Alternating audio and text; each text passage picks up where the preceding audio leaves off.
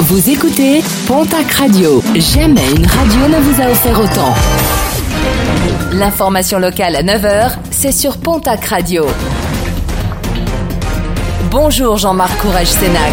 Très belle matinée et merci de votre fidélité. Un nouvel accident grave déploré sur les pistes de ski pyrénéennes. Samedi à Cotteret, une jeune femme de 21 ans, originaire de Bruges dans les Pyrénées-Atlantiques, a lourdement chuté sur l'une des pistes de la station. Victime d'un traumatisme crânien et inconsciente à l'arrivée des secours, elle a été héliportée dans un état grave vers l'hôpital Purpan de Toulouse.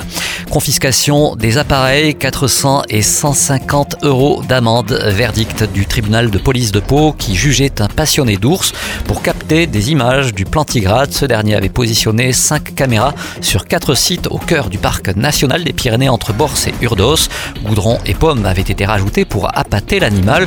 Condamné pour l'installation de ces caméras et trouble à une espèce protégée, le passionné de l'ours a décidé de faire appel. Sécurité renforcée sur les sites agricoles. Plusieurs éleveurs des Hautes-Pyrénées dénoncent une multiplication des vols sur leurs exploitations. Vols de matériel, de carburant, mais également d'animaux.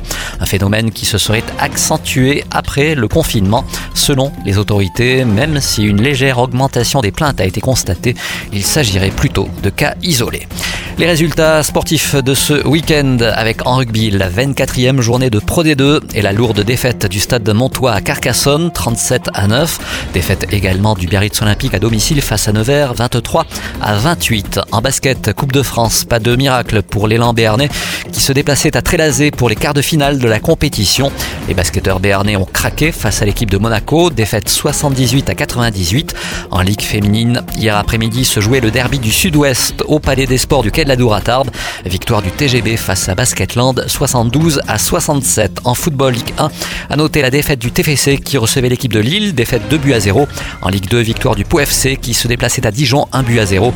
Les Girondins de Bordeaux s'imposent également sur le même score 1 but à 0 à domicile face à l'équipe de Nîmes.